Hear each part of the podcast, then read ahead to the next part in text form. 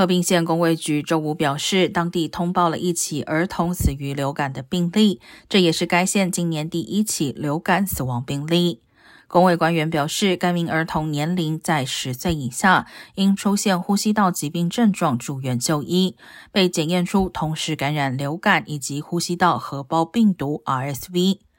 过去一段时间以来，河滨县医疗体系已经因为大量增加的 RSV 新冠和流感病例不堪负荷，急诊室出现大排长龙的情况。